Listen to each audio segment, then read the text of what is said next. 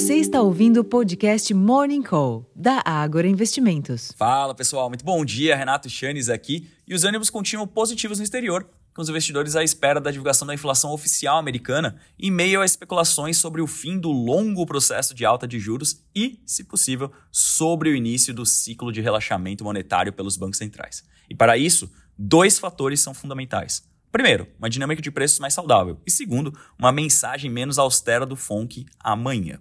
Ao que tudo indica, as apostas são de desfechos favoráveis para ambas condições e o que se vê são bolsas na Europa e índices futuros em Nova York em alta mais uma vez. Para além dos mercados acionários, o dólar opera em queda ante outras moedas principais, os contratos futuros de petróleo registram ganhos e os preços futuros de minério de ferro subiram outra vez, ainda acima dos 135 dólares a tonelada, diante da conclusão de uma importante reunião do governo chinês, que define a agenda política para 2024 e deve indicar um papel mais proativo para a política fiscal por lá. Em outras palavras, mais gastos do governo com infraestrutura e construção. Esse quadro externo sugere que os ativos locais tenham melhor desempenho, pelo menos durante a abertura dos negócios.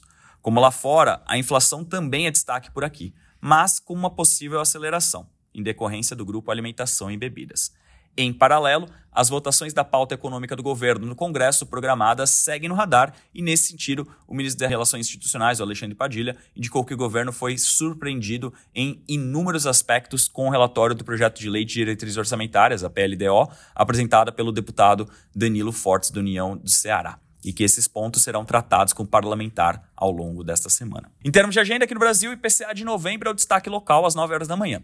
Para o indicador, o mercado prevê aceleração a 0,29% em novembro, ante 0,24% em outubro, enquanto por acumulado em 12 meses, a mediana indica desaceleração de 4,82% para 4,69%, portanto, abaixo do teto da meta de inflação de 4,75% para esse ano.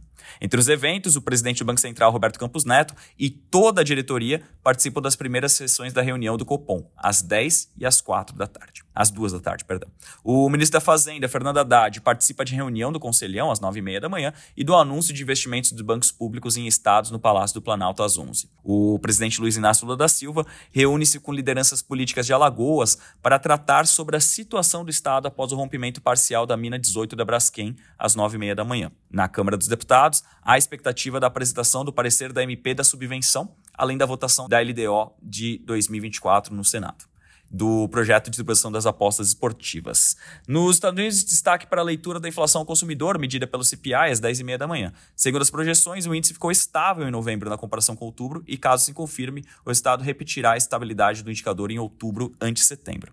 Na leitura anual, a expectativa de avanço de 3,1% em novembro, uma desaceleração modesta após a alta de 3,2% vista no mês anterior.